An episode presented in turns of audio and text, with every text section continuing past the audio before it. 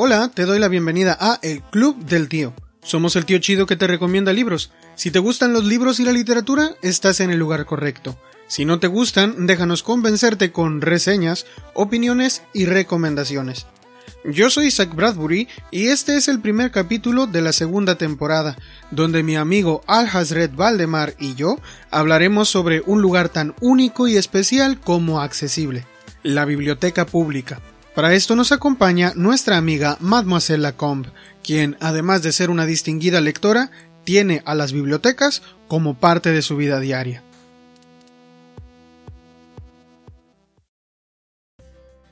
Muy buenos días, tardes, noches, eh, cuando sea que nos estén escuchando. Este es su show cómico, mágico, musical, el Club del Tío Lector. Quiero darle la bienvenida a todos ustedes a este nuevo año 2021. Eh, por fin terminó el año 2020. Este sería eh, un primer capítulo de nuestra segunda temporada. Así que sobrinos, pónganse contentos, pónganse alegres y pónganse a brincar. Hoy tenemos un programa súper especial. Hoy vamos a hablar de algo súper importante. Vamos a traerle no uno, sino muchísimos libros el día de hoy. Porque vamos a abordar uno de los temas eh, que consideramos nosotros es de, los más importantes. Y para eso hoy nos va a ayudar una persona súper especial. Es experta en ese tema. Y eh, bueno, pues sin más preámbulos, aquí está conmigo eh, mi compañero Isaac Bradbury y eh, nuestra especialista, Mademoiselle Lacombe. Denle todos un aplauso y una bienvenida. Estamos totalmente grabados, así que vamos a hacer lo mejor posible. ¿Cómo están, queridísimos amigos yo muy bien, eh, muy emocionado. Sí, eh, perdón. emocionado porque tenemos invitada, eh, porque tenemos a alguien que nos está apoyando con este tema, porque la verdad es que sí nos surgía tocar este tema. Este, y siento que alguien con tanta experiencia o alguien tan inmiscuido en el asunto, pues es, es, el indicado. Nosotros la verdad es que no no podríamos hacer este, este tema tan, tan, pues no podríamos ahondar tanto en el tema, así que eh, nos agrada que nos estés ayudando. Ahora sí te voy a dar chance de que hables. Hola, buenos días. Este, pues agradecida y encantada de, de poder hacer el programa con ustedes y de hablar de algo que me apasiona, que siempre me ha gustado y que define un poco mi vida actualmente, que son las bibliotecas, en este caso. Excelente. Sí. yo creo que yo, yo creo que las bibliotecas para todo lector eh, deberían de ser sumamente importantes, pero hay lectores que no las valoran tanto. Entonces a mí me gustaría que comenzáramos esta charla pues hablando de la primera vez que entramos a una biblioteca. ¿Cómo fue para ustedes eh, entrar por primera vez a una biblioteca? Eh, pues comienzo yo si gustan. La verdad es que donde yo vivo no hay muchas bibliotecas. Eh, yo, no, yo no vivo en una ciudad capital ni en, ni en el estado que es la capital. entonces, como que nos falta un poquito el acceso a la cultura a veces. Pero hay, hay, una biblioteca afortunadamente muy cerca de donde yo vivo, unas cuadras, en un complejo deportivo. Allí dentro hay una pequeñita biblioteca. La primera vez que yo entré allí fue porque yo quería hacer una tarea y no tenía computadora, así que yo entré a buscar internet gratis. Y eh, fue, pues yo creo que muchas personas entramos así por primera vez a una biblioteca, aunque no fuéramos lectores, eh, pues buscábamos hacer una tarea, una investigación o algo, y eh, no teníamos ni libros ni internet para buscarlo, así que fuimos a dar. Yo preferí el internet porque en aquel momento yo estaba en la secundaria. Como ya le he platicado a los sobrinos aquí antes, pues ya en la secundaria no leía nada. Me leí un libro nada más en toda la secundaria. Entonces, y fue por tarea. Me gustó, pero pues fue por encargo. Y yo entro a la biblioteca y sí veo muchos libros, pero desafortunadamente esa primera impresión para mí no fue muy buena porque eh, los que estaban atendiendo la biblioteca eran un par de adolescentes, o sea, tenían como 18 y 19 años Y ellos pues estaban en las computadoras y estaban jugando y entrabas tú y era un cibercafé común y corriente de barrio y los libros quedaban muy muy de lado. Entonces, esa fue la primera vez que yo entré a una biblioteca, pero ya después eh, eh, entrar a esa misma biblioteca con otra persona que lo atendía fue muy muy distinto. Pero esa fue la primera vez que yo entré a la biblioteca. Si quieres, cuéntanos tú la tuya, Alex. Pues fíjate que en, mi caso, cuando la primera vez que yo fui a una biblioteca, también fue por una tarea escolar, pero en la primaria. Em, y recuerdo que, pues aquí donde vivo, que es el Estado de México, Ecatepec, eh, pues no hay bibliotecas públicas, eh, al menos cercanas. A mi domicilio, y estuvimos buscando una, pero ya cuando dimos estaba cerrada. Entonces, yo creo que como muchos de los que vivimos en, la periferia, pues nos desplazamos siempre a la Ciudad de México, ¿no? A buscar servicios. Entonces, ya llegué a una biblioteca que se llama Sor Juana Inés de la Cruz, que está ahí por la normal, San Cosme, más o menos. Fue la primera biblioteca en la que entré. Y creo que esto que tú comentas es muy, muy repetitivo. O sea, muchas veces nosotros llegamos a la biblioteca pública eh, porque nos mandan de las escuelas, ¿no? Eh, lo que delata, yo creo, una problemática de por qué no tenemos buenas bibliotecas escolares, por ejemplo. Porque también cuando hablamos de bibliotecas solemos encasillarlas a todos como si fuera lo mismo. Y en realidad cada tipo de biblioteca estaría o debería de estar pensada para otras cosas, ¿no? Pero bueno, esa fue, fue la primera vez que fui. Recuerdo que me, me super emocioné porque tenía una, no, no, no recuerdo la tarea que era, pero sí recuerdo que la hice sobre dinosaurios. Entonces encontré un libro grandísimo así de dinosaurios, ilustraciones y todo. Entonces fue, fue mi primer contacto y de ahí pues me, me gustaron mucho eh, y mi mamá ya después me llevó a la Biblioteca México, que está ahí en Valderas, este, pegadita a la Ciudadela. Y pues fue otra experiencia, ¿no? Porque esa biblioteca sí es muchísimo más grande y en ese momento pues tenía la hemeroteca, por ejemplo, ¿no? Donde están las colecciones de, de periódicos y los murales de la sala principal. Entonces fue como literal descubrir otro mundo y porque pues sí, yo desde chica pues ya estaba imbuida en, el mundo de la lectura.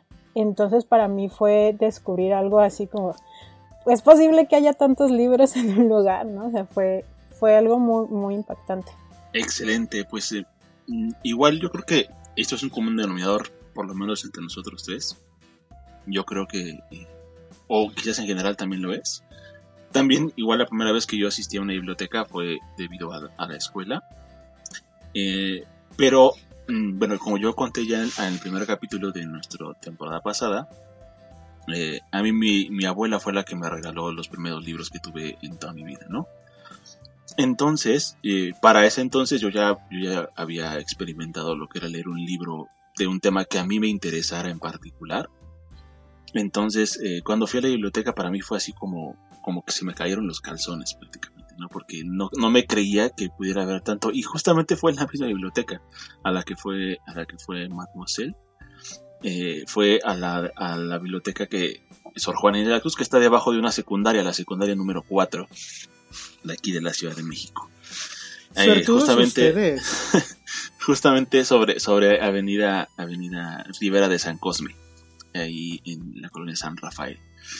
Entonces, eh, yo no me creía, de verdad, no me creía que, que, hubiera un lugar con tantos libros. Yo tendría aproximadamente, que será? Unos pues sí, 10 años, quizás 10, 11 años, estaba en la primaria. Y, y me fascinó, fue algo, fue algo que, que no, no, no, me podía creer. Y después de, de, de, de ese, ese, ese, primer lugar, yo, eh, incluso esto lo voy a confesar, me, a veces me inventaba tareas para poder ir porque no me dejaban salir solo a ese entonces, como, como eh, no les era posible acompañar siempre a las bibliotecas, pues me decían, pues ni modo, vete tú con todo el cuidado del mundo, pero pues vete, ¿no? Entonces me daban dinero para pagar un taxi y todo. Entonces, pues ya, para que yo estuviera seguro. Pero pues yo me iba para leer cosas que yo quería leer. Ahí fue donde leí por primera vez a Julio Verne, fue donde leí por primera vez. Y de hecho es una biblioteca en, en general es, pequeña y y tiene como un poco de todo, no es que sea especializada, como dice Manuel, ¿no? O sea, es, es algo de todo, un poquito de esto, un poquito de aquello, un poquito de literatura, un poquito académico, más académico que otra cosa, porque es justamente la biblioteca pensada para una persona de secundaria.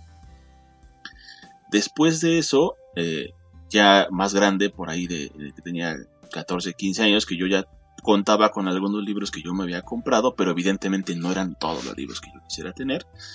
Conocí la biblioteca Vasconcelos y ahí sí fue, o sea, me morí, me morí. No, no, no hay otra palabra para decirlo, ¿no? O sea, es, es la biblioteca que más he visitado en toda mi vida y es la biblioteca que yo considero, eh, pues, mi primera biblioteca real, por así decirlo, ¿no? Y eh, justamente eh, hablando de ese tema, yo quiero como ya adentrarnos en, en, materia y quisiera entrar diciendo que eh, las bibliotecas son, una, cosa maravillosa, es parte de la cultura de todos los seres humanos y son súper, súper necesarias.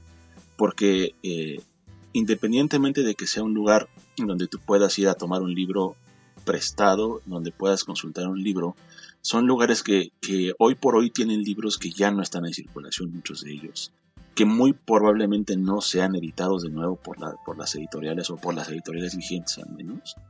Y eh, además tienen todo un trabajo detrás que ya eh, la señorita Lacombe nos explicará mucho más, mucho más a detalle. Pero ellos evidentemente curan lo que está ahí en, eh, en, las estanterías. No es como que, ay, salió el nuevo libro de Paulo Coelho, vamos a ponerlo. No, eso no va a pasar jamás. Sino algo, algo que a mí me encanta es que en la Vasconcelos nunca vas a ir a buscar a Paulo Coelho. Y aparte no está. No, gracias a Dios. gracias a Dios no está. de verdad, porque, eh, bueno, te voy a decir una cosa. Una, una cosa que sí a mí me duele de acá es que yo sí he visto en, bibliotecas públicas de mi ciudad libros de, de Coelho.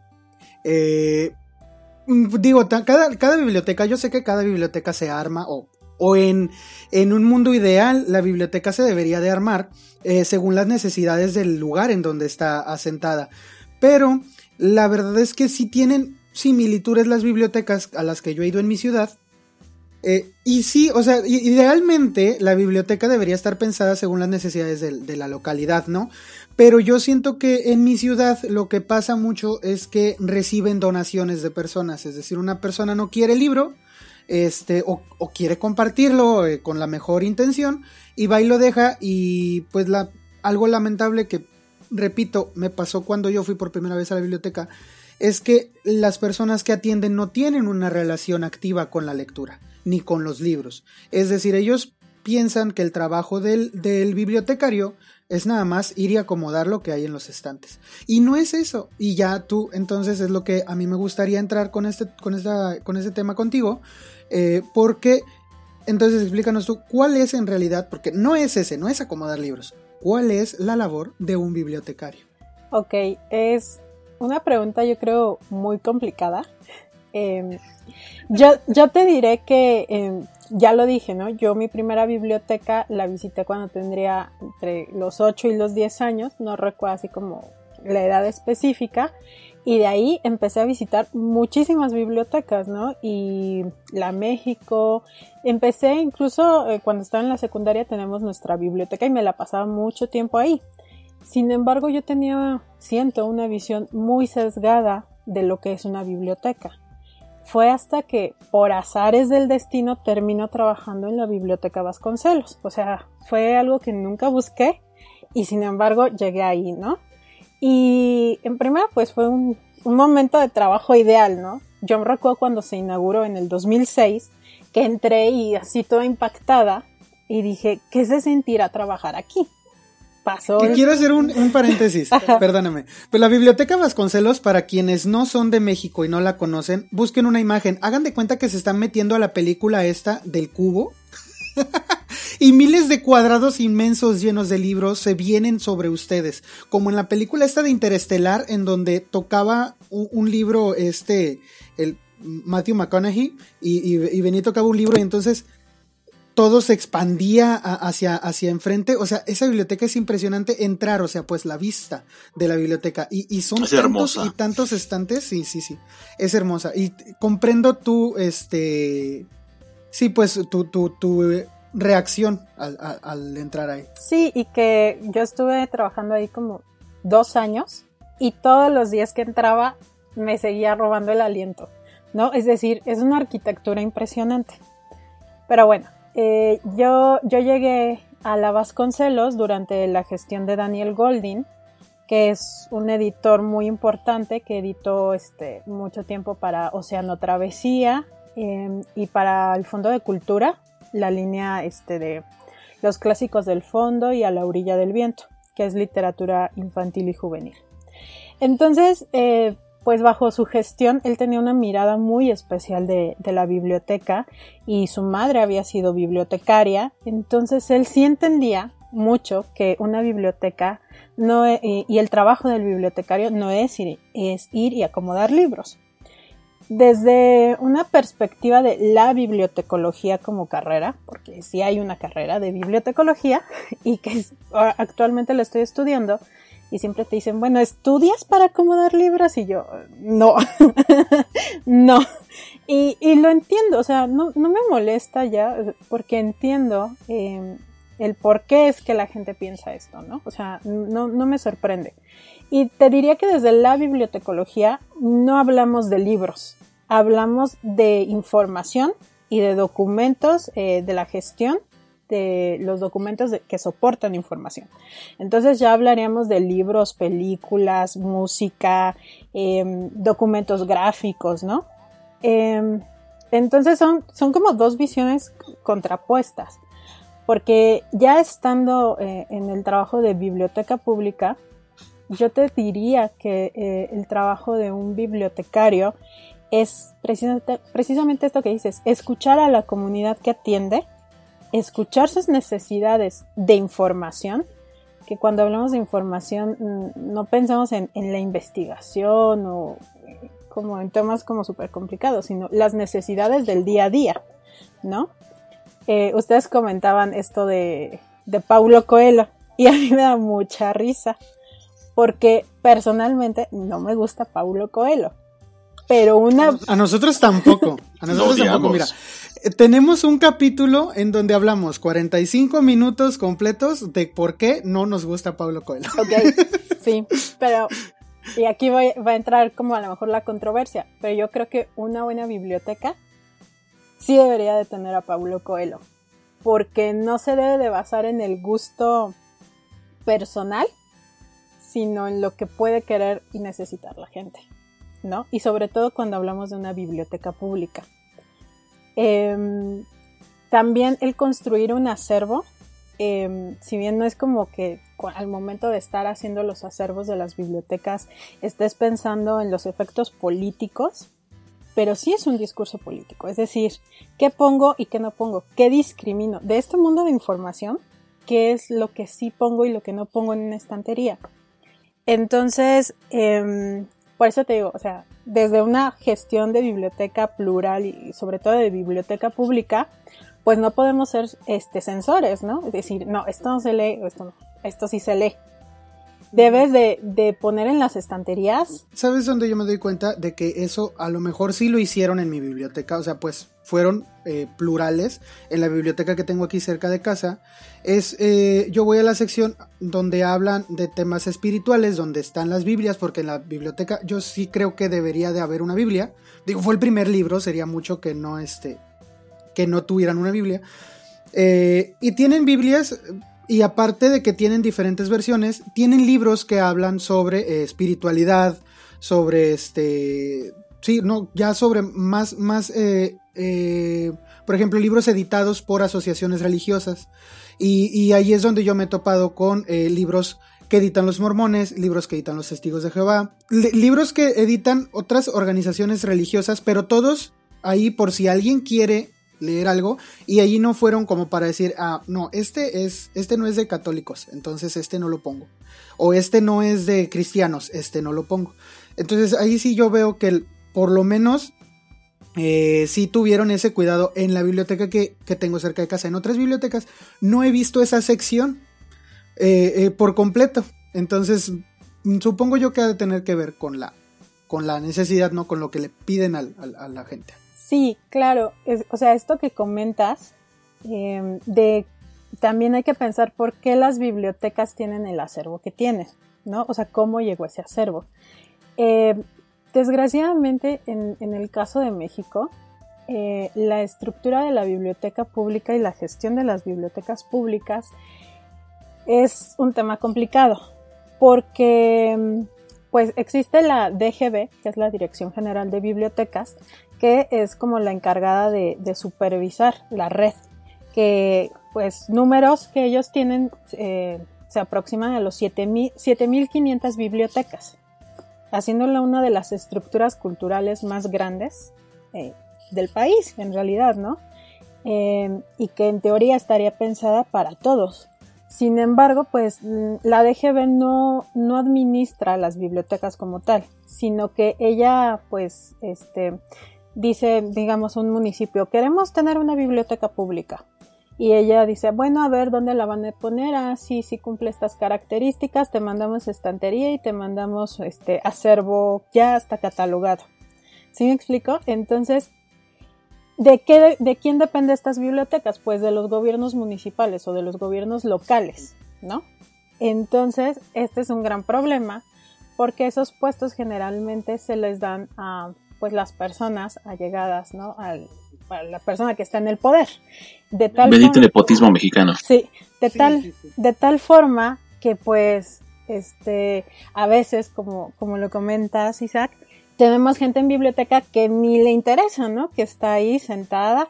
Y también tenemos gente que llega a estar y que se interesa y que desarrolla eh, pues, la biblioteca ah, para la comunidad, pero pasan tres años y va para afuera, haciendo que la biblioteca no tenga continuidad. Eso es, eso es un, pues sí, es un gran, gran, gran problema.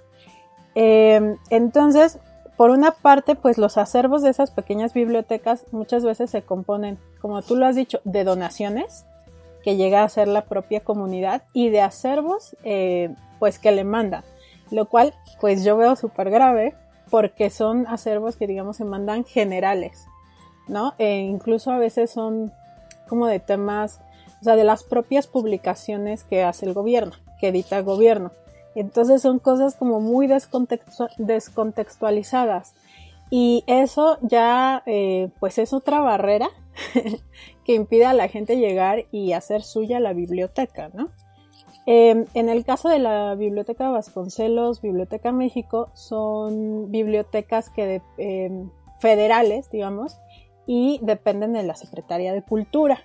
Entonces ahí, bueno, pues hay un poquito más. Hay una diferencia bien marcada. Hay un poco más de autonomía, se le designa un presupuesto y bueno, pues ya con ese presupuesto se dice cuánto se compra, qué, se compra, qué no se compra, ¿no? Hay todo un, equipo de, desarrollo de colecciones, por ejemplo. Eh, pero bueno, también depende mucho de, quién esté al frente, ¿no? De, de la biblioteca. Por ejemplo, en las historias, de, la, de cómo surge la, Vasconcelos, que aparte fue un escándalo de si se necesitaba una biblioteca de esas dimensiones y, lo que sea. E incluso yo te diría, aunque me encanta, que sí fue un poco un exceso. O sea, es una biblioteca. Sí, fue un exceso. Mira, fue, está hermosa.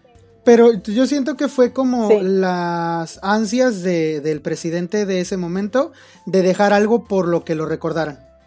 Y, creo que esta idea la, han dicho otras personas, o sea, como que él tenía ganas de que dijeran, ah, bueno, hizo algo por la cultura. Y, ya, porque la verdad es que como que su mandato pasó sin pena ni gloria. Entonces, eh, bueno, yo siento que sí fue como que un favor, pero siento que es un lugar enorme. No sé si ya lo llenaron o no lo llenaron de libros. Cuando se, cuando se inauguró sé que había demasiadas estanterías vacías. Eh, entonces, sí siento yo que fue algo mm, como que innecesario en el momento en el que él se hizo. Sí, exacto. O sea, eh, se, necesitaba ya inaugurar, porque recordemos fue en el 2006. Y fue así como de, ya, ya viene el tiempo, se va a acabar este sexenio, hay que abrirla. Eh, se abre la biblioteca con, con muy pocos libros.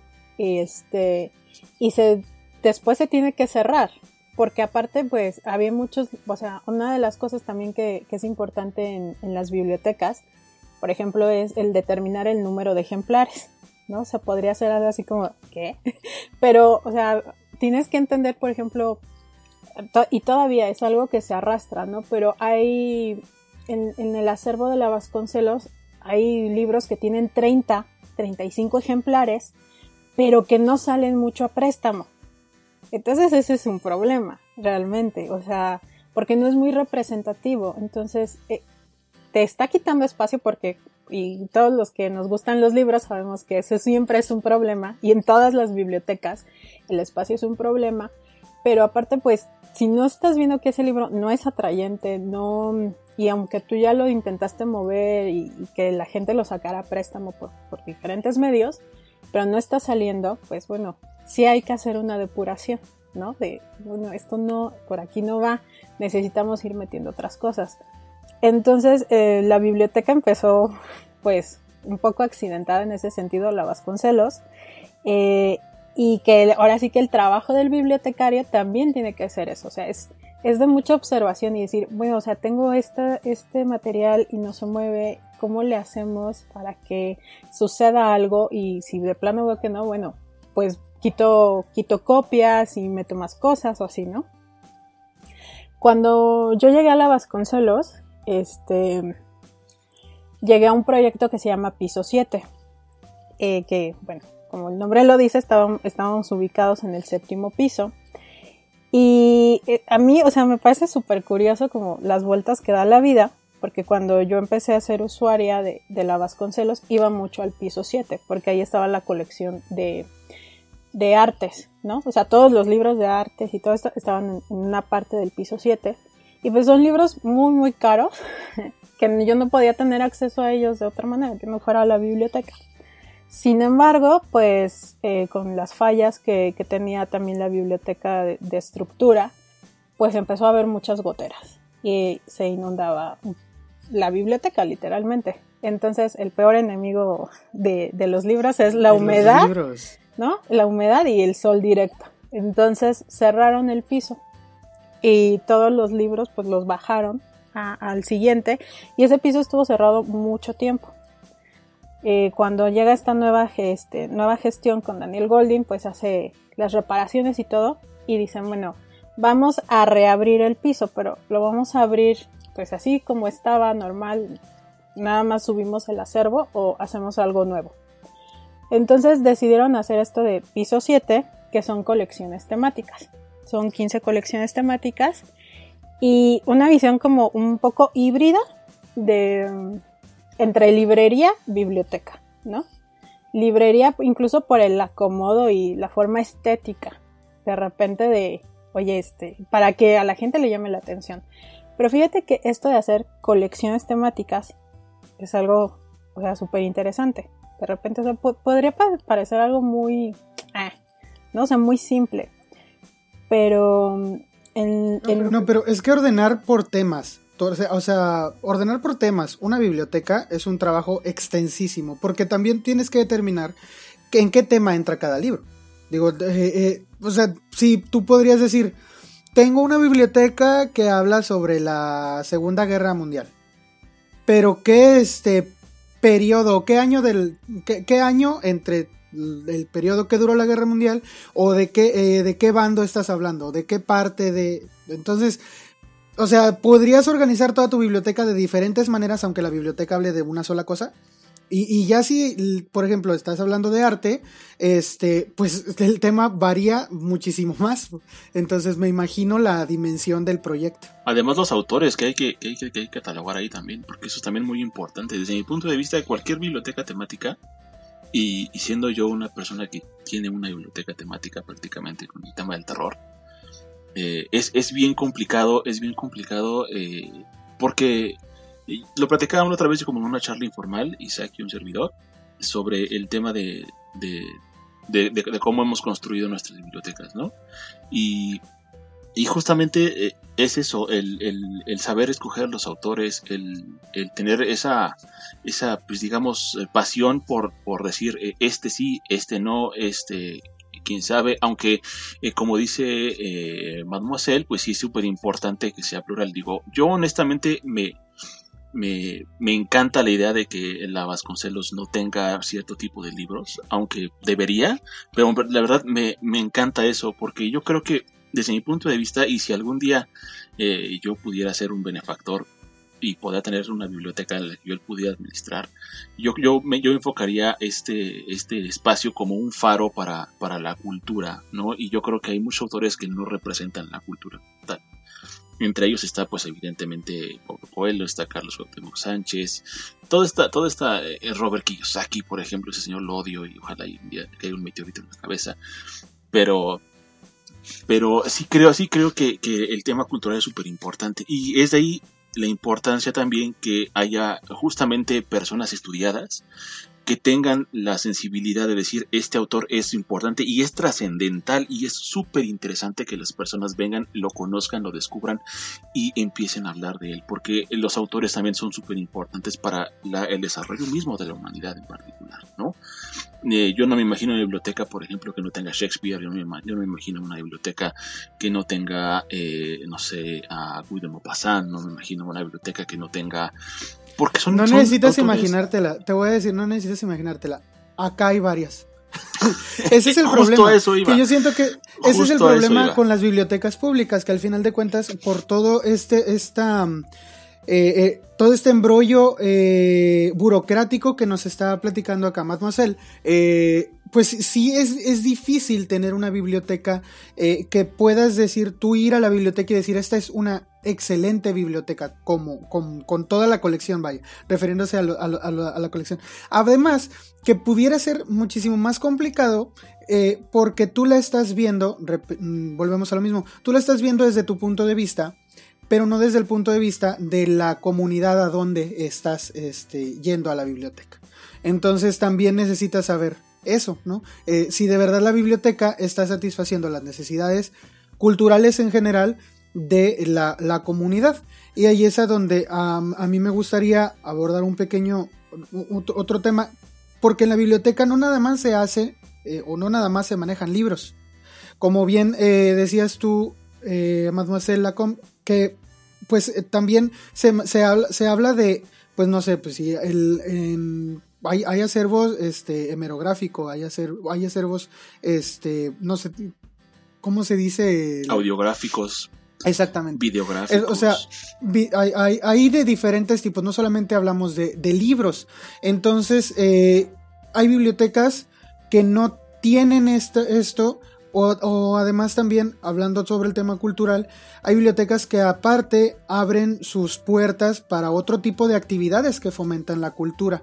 Y, que allí pues ya se habla de la tarea, ya sea del mediador de lectura, del promotor de la lectura, que la verdad es que en, alrededor del libro y la lectura hay muchísimas eh, profesiones que no son como tal una, una, carrera que vayas y estudies en la universidad. Digo, la bibliotecología, que es una carrera que a mí me interesa muchísimo, porque yo ya terminé mi, yo ya hice mi carrera, este, no tiene nada que ver con libros, yo soy químico. Entonces, este, pero yo vi recién, hace un año o dos, este, ¿qué onda con la carrera de bibliotecología? Y me, me fascinó la idea. Y, luego te voy a llenar de preguntas, este, claro. de qué, qué haces y, todo eso. Entonces, este, te voy a pedir muchísima paciencia. Eh, pero, pero sí, este, yo, siento, ¿qué, otras cosas? Ah, gracias. Eh, ¿Qué otras cosas eh, crees tú necesarias que se hagan en una biblioteca para, para abrirle este espacio a la gente o para que para que las personas sientan que es un espacio que les, que les pertenece a, ellos, a la localidad. Eh, fíjate que ahorita decían eh, si la excelencia de la biblioteca se determinaba por, por su acervo. Y, o sea, va a sonar esto como muy radical, pero yo creo que no. O sea, em, yo decía yo que aunque fui usuaria de bibliotecas mucho tiempo, yo sí tenía esta visión de que la biblioteca pues era un lugar eh, donde se guardaban libros y tú podías ir y, pues, sacarlos, ¿no? Pero tiene muchas posibilidades, o sea, yo veo la biblioteca como un laboratorio, como una posibilidad, eh, como un lugar de encuentro, como un lugar para propiciar el diálogo. Eh, muchas veces nosotros eh, cuando te encuentras en medio de la actividad de la mediación de lectura, el fomento a la lectura, hay muchos discursos de, bueno, es que leer es bueno, pero eso es decir poco, ¿no? O sea, ¿por qué es bueno leer? O sea, ¿por qué creemos realmente que la lectura es una habilidad fundamental para el desarrollo social y sostenible? ¿No? Entonces, y aquí me vas a decir, bueno, pero si tú me estás diciendo que una buena biblioteca no se determina por su acervo, pero me dices que la lectura es fundamental, bueno, yo te diría, hay que cambiar un poco también la idea de qué es leer. O sea, para mí todo es legible. Para mí, eh, lo, lo, maravilloso de una biblioteca pública es que con todos sus, o sea, una buena biblioteca pública es aquella que desarrolla servicios eh, a través de las necesidades de su comunidad. ¿no? Por ejemplo, hay proyectos súper interesantes y se pueden hacer muchas cosas en las bibliotecas públicas. No necesariamente requieres una biblioteca como la Vasconcelos con un acervo que no, no este, por ejemplo, yo en el piso 7 teníamos 18.000 ejemplares, ¿no? solo en el piso 7. Pero eso no determina qué tan buena sea la biblioteca. Puedes tener muchos libros, mucho acervo, muy buenas ediciones, muy buenas este, eh, eh, traducciones y lo que quieras. Pero a lo mejor si tú no haces un buen trabajo y de conectarte con la comunidad, esos libros van a quedarse ahí, estancados, ¿sabes? Y las bibliotecas terminan siendo bodegas de libros cosa más triste. Entonces, para mí una buena biblioteca es aquella que innova en servicios y que va a ir buscando de una manera, no directamente, de una manera indirecta, y eso te puede llevar a los libros. Y te puede llevar a ser lector, un lector muy ávido, y a lo mejor no. O sea, hay muchas posibilidades. Em, entonces, bueno, para, para mí eso es, es como lo, muy importante. Esto que te estoy diciendo, a lo mejor es una postura eh, desde el trabajo de campo de, que he hecho dentro de la biblioteca pública y no lo que dicta pues, las normas de la bibliotecología, que son muy necesarias. yo, yo a veces me encuentro como en contradicción. ¿eh? Em, por ejemplo, te comentaba esto de piso 7 y de las 15 colecciones temáticas fue un super golpe como para las reglas de, la bibliotecología, ¿no? Por ejemplo, em, una biblioteca pública o la mayoría de las bibliotecas públicas en el mundo clasifican sus libros a base del sistema DEWI, que son 10 clases que organizan eh, como todo el conocimiento o toda la información, ¿no? Eh, tenemos, por ejemplo, 100 que es eh, filosofía y psicología, 200 religión, 300 ciencias sociales, bla, bla, bla. Y tienen un orden así muy estricto y que son los numeritos que vemos en las etiquetas del libro, ¿no? O sea, y eso ordena los libros y está pensado para que sea muy fácil eh, para el usuario encontrar un libro. Cuando se abren estas 15 colecciones, lo que se hace es que dicen, bueno, muchos usuarios vienen y buscan temas muy específicos.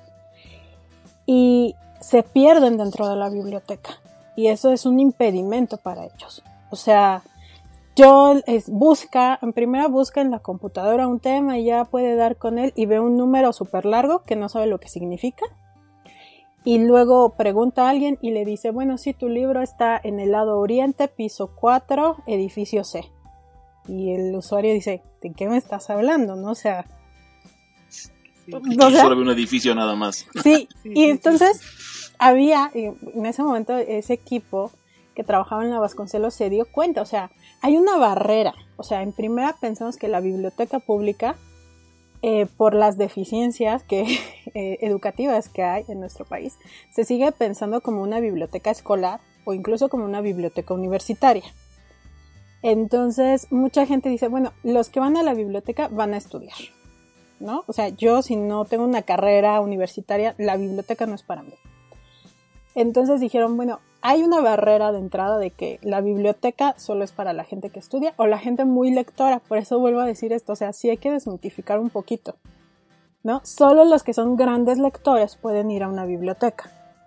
Ahora te encuentras con ese edificio enorme y dices, ay, qué miedo, me voy a perder aquí y no quiero preguntar, no me quiero ver como tonto, no, lo que sea. Entonces se desarrollaron estas 15 colecciones donde se juntó mucho acervo y por ejemplo un caso así que fue como muy exitoso en, nuestras colecciones fue la de manga y cómic, ¿no? Que es una colección muy especial, yo creo que en ese momento no, sé qué esté pasando en otras bibliotecas, pero era única, una colección única, ¿no? Eh, y por ejemplo, sobre el manga y el cómic, mucha gente eh, dice, bueno, es que eso no es lectura, ¿no? O sea, no son buenos libros. Y tú dices, pero ¿cómo? O sea, ¿qué me estás contando, no? También hay un desprecio, por ejemplo, para muchos géneros de la lectura y de la cultura, ¿no? Entonces también hay que irnos cuestionando qué es cultura, qué no es cultura, este, ¿no? Em, entonces, tenemos una colección y a mí me gustaba mucho. Era la que más prestaba de toda la biblioteca. O sea, unos números muy, muy altos eh, de, préstamo. O sea, libros que salían al año 200 veces, que es muchísimo. O sea, o sea, a lo mejor nosotros lo vemos como poco, pero no, en realidad es muchísimo pensando que el tiempo de préstamo era de 20 días más o menos. O sea, libros que salían, regresaban y salían a préstamo. Regresaban y salían. Regresaban de seguro había lista, había lista de espera, pues, seguramente. No, nosotros no, no tenemos como lista de espera, o sea, no, no está como ese servicio. A veces lo que sí nos hacían los usuarios que buscaban mucho un libro, nos decían, si lo ves me lo puedes apartar. Pues, sí, aquí como en corto, sí. ¿no? Este, como un acto de, pues, también amabilidad con nuestros usuarios, ¿no?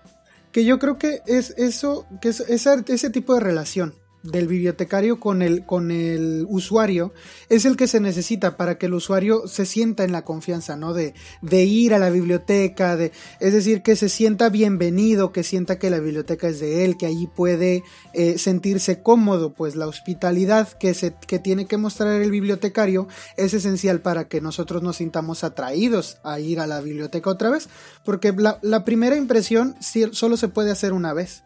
Entonces, eh, yo, por ejemplo, la primera impresión que tuve de la biblioteca fue de un, lo dije hace rato, fue un cibercafé, nomás que tenía un montón de libros ahí al fondo.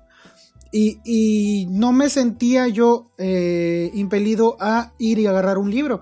Yo nada más iba y usaba las computadoras. Después fui a otra biblioteca en que está en un complejo en donde hay un museo, hay un teatro, hay un, hay un este, hay un salón enorme de, eventos eh, públicos. Entonces allí es donde una persona sí se tomó la molestia de, hola, bienvenido. solo con decirme eso, yo ya dije, ah, qué bonito, o sea. Y, luego me, me, dice, este, ¿estás buscando algo?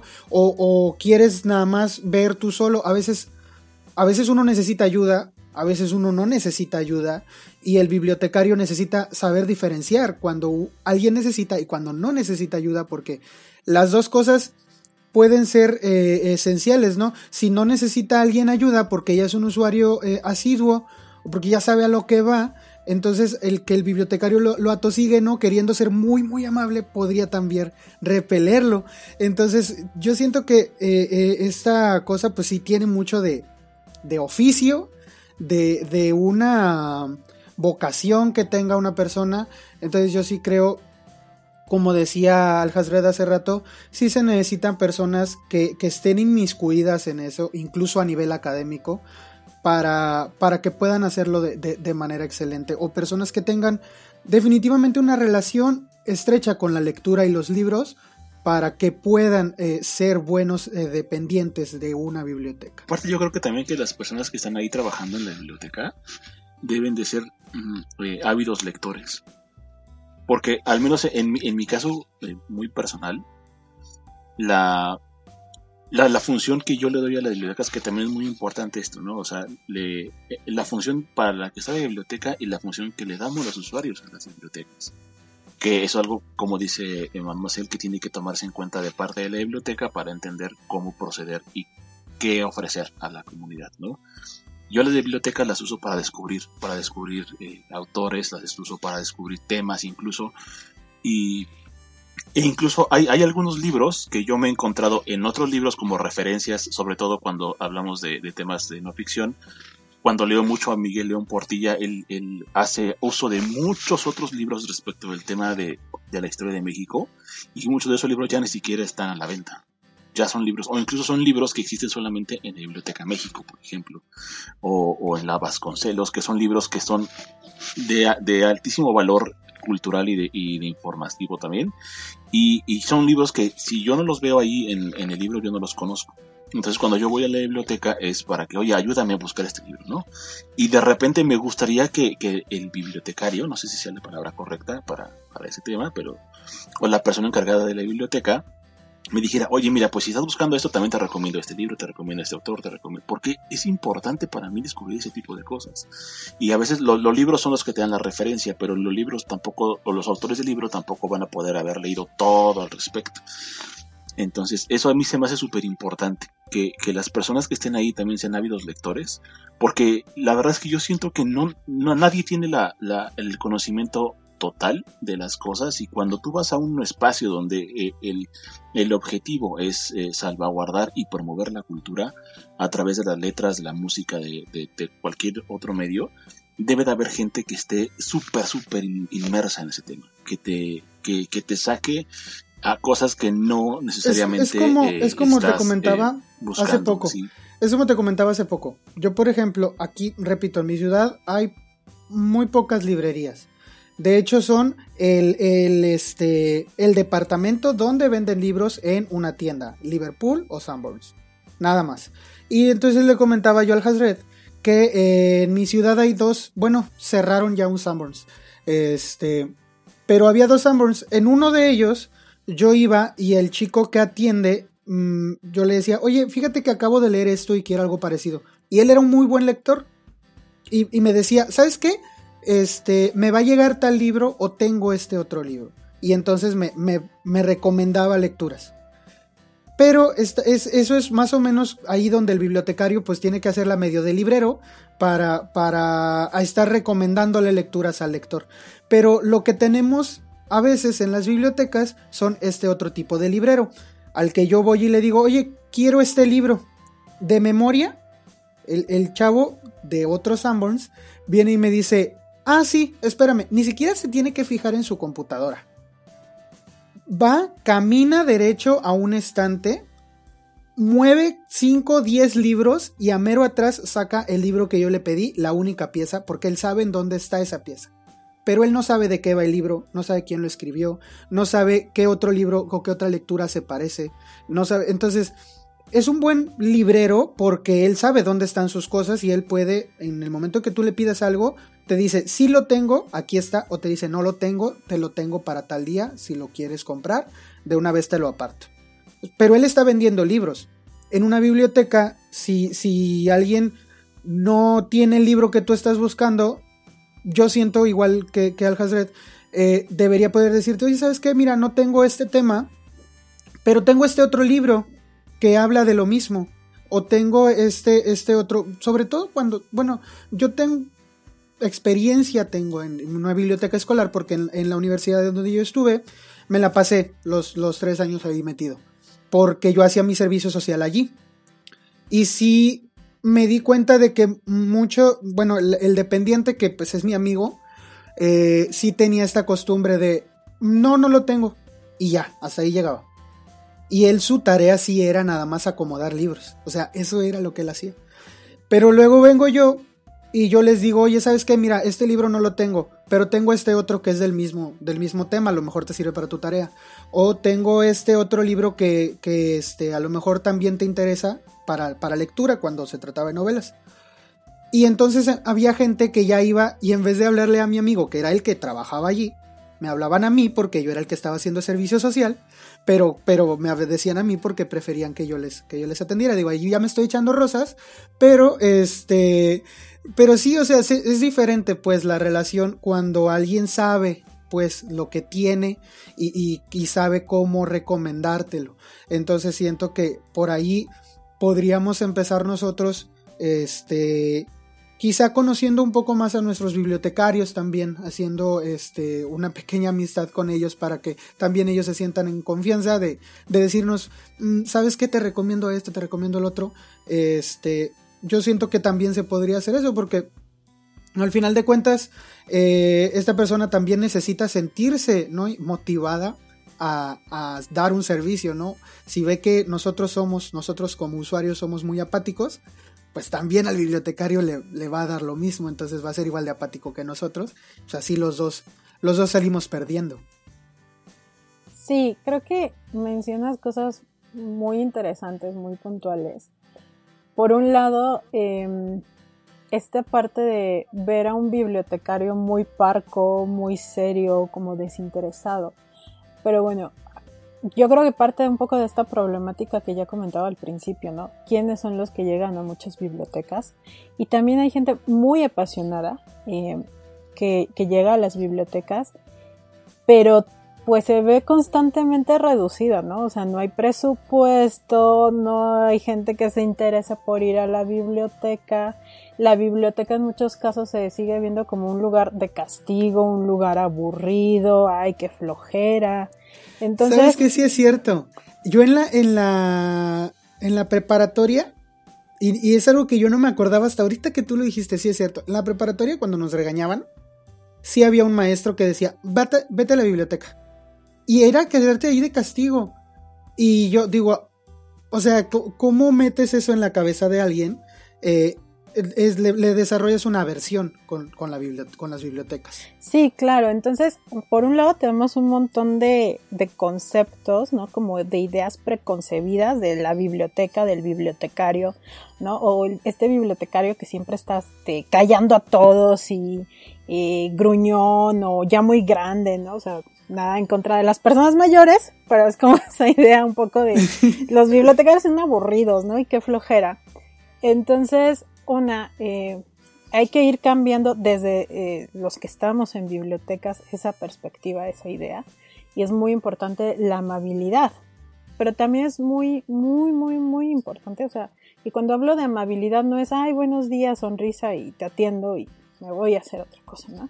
Sino irnos interesando e ir conociendo a nuestros usuarios, escucharlos, dialogar con ellos, ¿no? Y, y ver sus necesidades y pues evidentemente yo, o sea, vuelvo a lo mismo, cuando trabajaba en la Vasconcelos, es imposible que alguien sepa todos los libros que existen, ¿no? O sea, eso es algo imposible. Pero sí, eh, las posibilidades es, es, pues, ¿qué quieres? ¿No? Por ejemplo, en esa biblioteca llegaban chicos desde gente de adultos mayores hasta bebés, ¿sabes? Con sus necesidades de lectura. Eh, entonces es decir como, bueno, ¿qué quieres? ¿Qué es lo que te interesa? ¿no? Por ejemplo, pues un, un día llegó un niño como de siete años y me dijo, quiero un libro de dinosaurios. ¿Dónde están los libros de dinosaurios? Y, yo así de, ah, qué emoción. Eh, y, y ten, tenemos una sección, por ejemplo, que, es dentro de los libros de biología. Y tengo libros de paleontología. Entonces, pero también hay libros pues, infantiles, pensados para un público infantil, pero están en otra sección, ¿no? Están, uno está en el quinto piso y el otro está en la planta baja. Entonces, pues yo le empecé a preguntar, oye, pero ¿qué es lo que te interesa de, de los dinosaurios? ¿Qué es como lo que quieres saber? Y eso es muy importante porque, pues yo en automático podría decir, bueno, lo llevo al de los infantiles, es un niño. Pero eso es asumir algo, ¿no? Y no, me dice, es que quiero ver los huesos y así. Y entonces, bueno, pues ahí vamos dialogando y ver cuál es la mejor opción para ese usuario.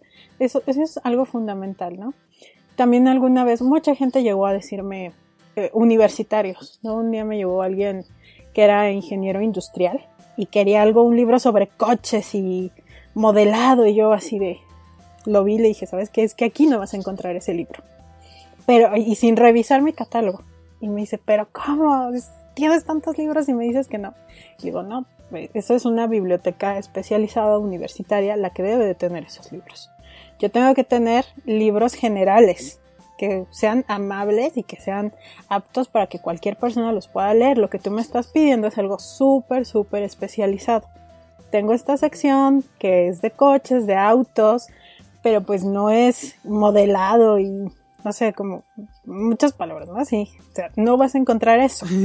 Y se enojó un poco, ¿no? Lo llevé a la sección y dijo, ok, y se enojó, se enojó un poco, pero pues bueno, esa es un poco la realidad. Entonces, el bibliotecario debe de saber qué tipo de acervos tiene, es decir, en, términos generales, y preguntarle y decirle a la persona, bueno, sabes que esto no lo vas a encontrar. Y yo le dije, o sea, lo que puedes hacer es, porque él estaba estudiando, o sea, le pregunté en qué escuela estudias y todo esto, era una escuela particular, con una biblioteca muy pequeñita o con muy pocos ejemplares o de estantería cerrada, y dije, pues vete a la biblioteca de la UNAM. O sea, ve y busca, ¿no? Ahí, ahí es muy probable que lo encuentres. Y muchas veces así también llegaba gente que, con trabajos de investigación y todo, y pues, ¿sabes qué? Vas a encontrar esto, pero estas otras cosas, ¿no?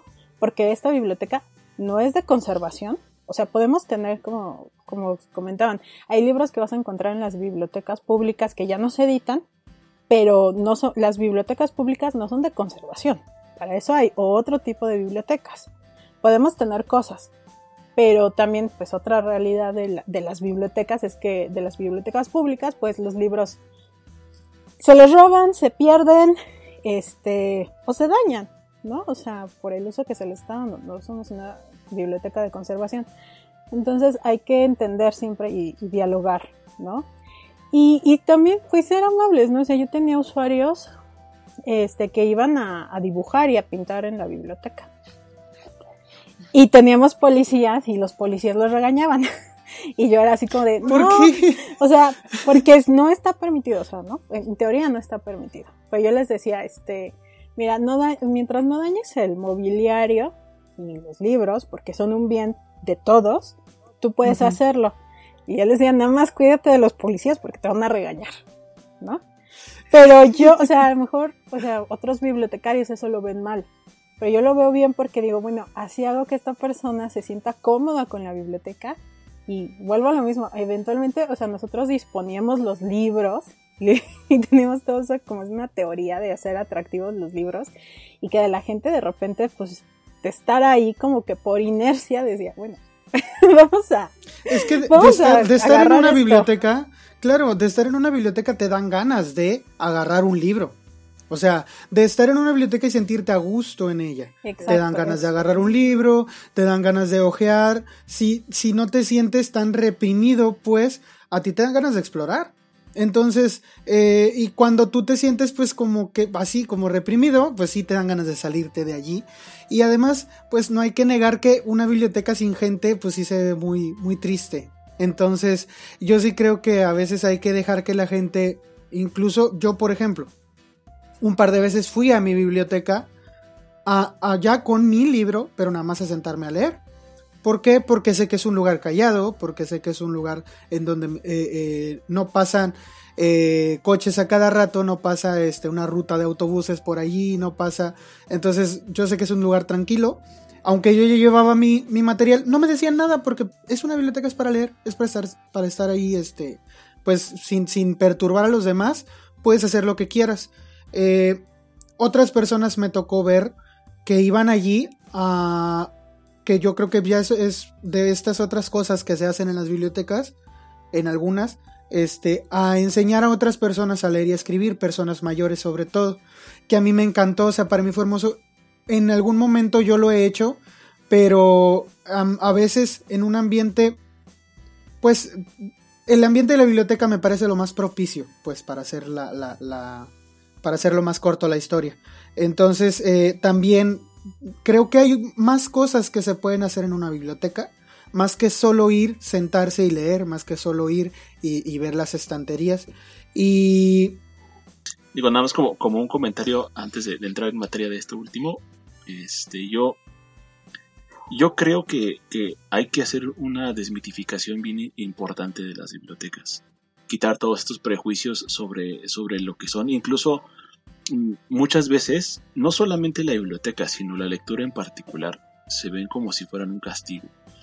Así de, ah, pues ahora te voy a quitar la televisión y te vas a poner a leer. O sea, eso es algo, es algo súper, súper, súper dañino porque le, le en la mente a los niños que, que los libros son para la gente que no es feliz, para que no seas feliz. Y es todo lo contrario la verdad es que eh, a mí los libros me hacen muy feliz, me ponen muy contento, me encanta tener el, objeto libro. Lo platicábamos en algún momento, mademoiselle, el, el tema de, lo que representa un libro físico eh, en cuanto a contenido y en cuanto a su maquetación, en, cuanto al objeto como tal, ¿no?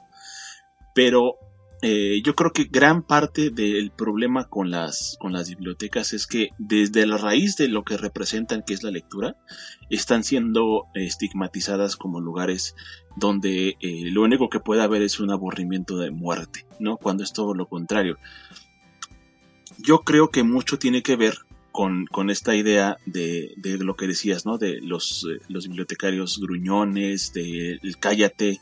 Y la realidad es que, bueno, al menos cuando yo voy a una biblioteca, lo último que quiero es ponerme a hablar porque tengo tantas cosas que, leer, tengo tantas cosas que estar haciendo que no tengo necesidad de estar hablando. Y a lo mejor es lo que a la gente le, le, teme, quizás, ¿no? Este, este apartado de, de, la sociedad, pero es todo lo contrario. De hecho, eh, te encuentras más con una sociedad ahí que con lo que haces en un Starbucks, por ejemplo. Porque realmente vas a conocer, no nada más. Yo siempre he dicho que los libros y la música son una máquina del tiempo.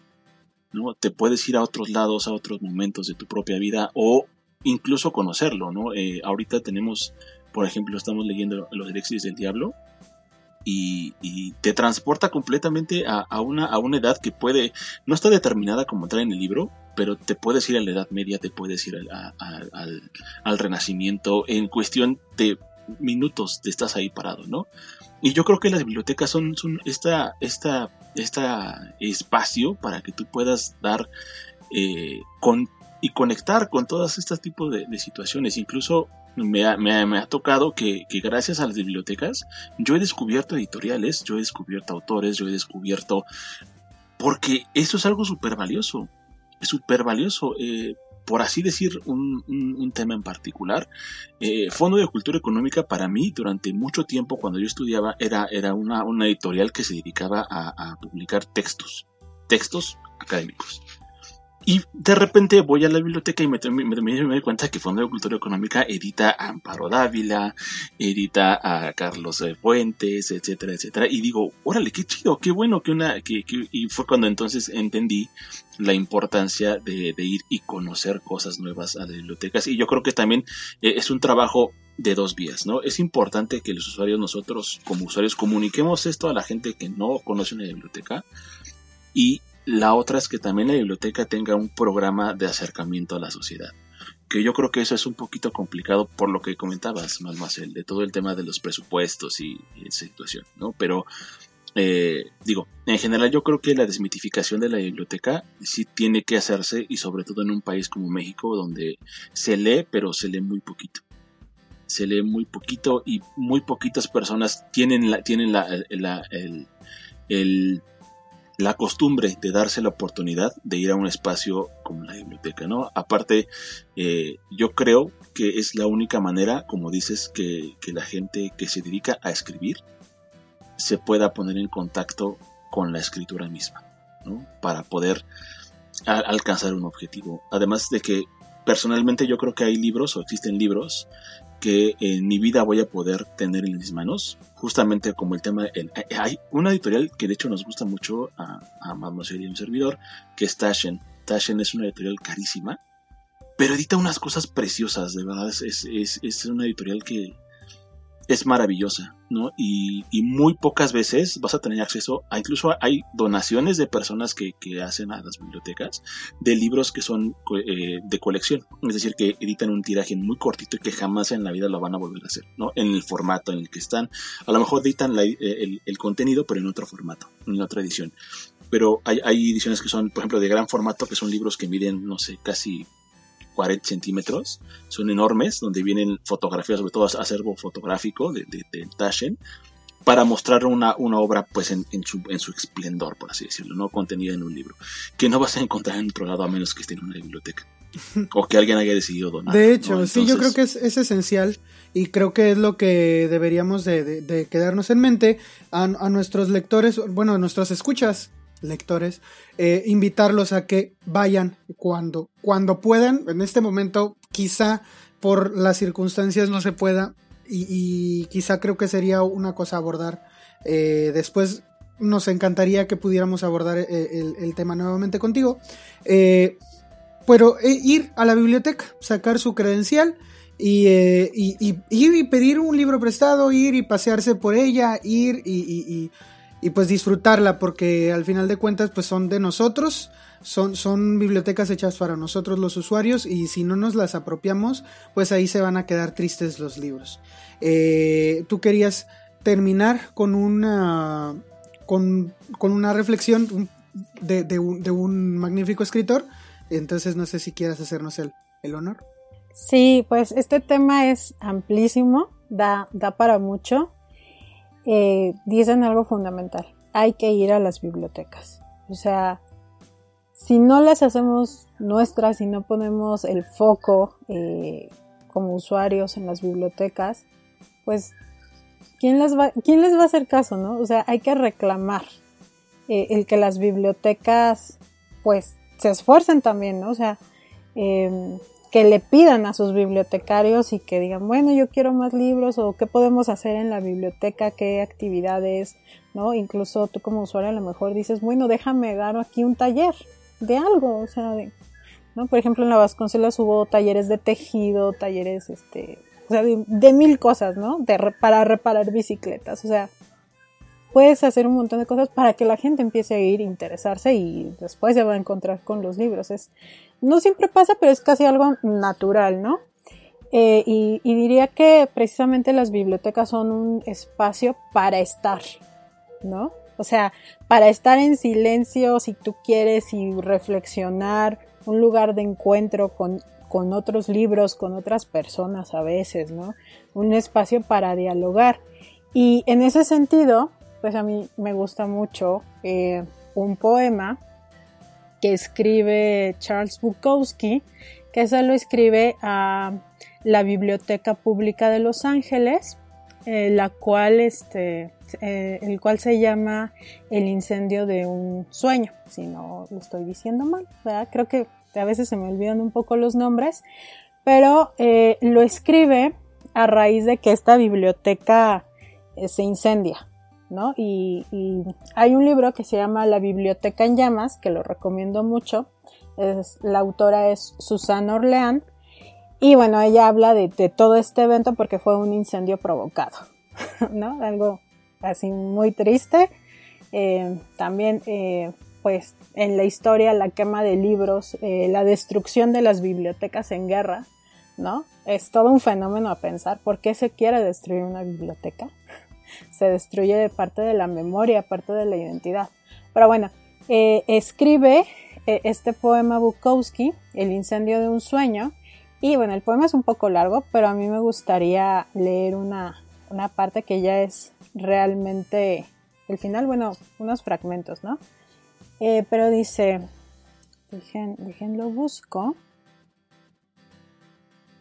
La vieja biblioteca pública de Los Ángeles muy probablemente evitó que me convirtiera en un suicida, un ladrón de bancos, un tipo que pega a su mujer, un carnicero o un motorista de la policía. Y aunque reconozco que puede que alguno sea estupendo, gracias a mi buena suerte y al camino que tenía que recorrer, aquella biblioteca estaba allí cuando yo era joven y buscaba algo a lo que aferrarme, y no pareciera que hubiera mucho esa parte siempre me conmueve. Sí, sí, es conmovedor, es muy conmovedor. porque él, él dice, bueno, en la biblioteca pública también iban las personas eh, en situación de calle y era el único lugar donde podían estar, ¿no? Em, yo no sabía qué hacer de mi vida y pude, tuve la posibilidad de estar en la biblioteca pública, lo que significa eso, ¿no? Entonces pensemos que si bien eh, la biblioteca pues siempre la vamos a asociar a los libros, eso es inevitable, nos puede dar muchas posibilidades, ¿no? la primera, el derecho de poder estar en una biblioteca pública sin importar tu condición, ¿no? Dentro de la sociedad. Eh, es, es, un espacio tan democrático que el acceso está totalmente abierto a, a personas de cualquier tipo, ¿no? Y personas que en otros lugares son rechazadas a las personas en general. O sea, sin, sin eh, importar qué persona seas, tú eres una persona, tú puedes entrar. Digo, incluso en, las, en el sistema penitenciario ah, se aseguran de que haya un acceso a una biblioteca. Entonces, todos, todos tenemos acceso a, las bibliotecas. Por ejemplo, pues, perdón, mm. ahorita retomando, es que, por ejemplo, eh, hace poco leí la, la biografía de Malcolm X y es precisamente, él dice que su tiempo en prisión fue una de las cosas más fabulosas que le pasó porque se encontró con la biblioteca. Y ahí fue un cambio radical. De ahí se hizo el orador tan impresionante y que revolucionó la historia de, Estados Unidos, ¿no? Pero fue gracias a la biblioteca y él habla de lo importante que era y cómo devoraba libros y todo esto, ¿no? También me gustaría recomendar una, una película que se llama así La Biblioteca, donde habla de esto, ¿no? De esta relación que los bibliotecarios llevan a tener con sus usuarios. De verdad no saben lo, lo afortunados que somos los que tenemos eh, acceso a estos, a estos centros de cultura, porque de verdad hay infinidad de, de historias que podrían ser diferentes, me refiero a, historias de, personas, que podrían ser diferentes si tuvieran acceso a una biblioteca. Muchísimas gracias, eh, Manuel, por estar dispuesta a participar con nosotros. Y por supuesto, pues te queremos mucho más eh, por acá, ¿no? que estés con nosotros en, otros eh, temas y con otras eh, ediciones del podcast en conjunto, ¿no? Entonces, pues, por ahora yo me despido. no sé si quieras agregar algún saludo final. No, este, pues muchas gracias por la invitación y claro, yo encantada de seguir hablando de bibliotecas o de otros temas apasionantes alrededor del libro. Perfecto, pues así será. Entonces, pues sobrinos, muchas gracias, cuídense mucho, lean mucho, vayan mucho a las bibliotecas y eh, por favor, como un favor especial, respeten esas bibliotecas para que otros sobrinos, sobrinitos que ahorita están por ahí iniciándose en la lectura, tengan acceso, así como nosotros en nuestra infancia, a poder descubrir este mundo magnífico. Cuando no teníamos el dinero para poder costearnos un libro en físico, pudimos disfrutar de muchos de los autores eh, que, que, hoy leemos. Incluso puedo decir que la gran mayoría de los autores que ya leo, los leí primero en una biblioteca. Entonces, cuídenlas mucho, cuídense mucho ustedes. Eh, excelente inicio de año eh, por cualquier eh, otro motivo, pero pues aquí estamos para ustedes. Gracias y bye.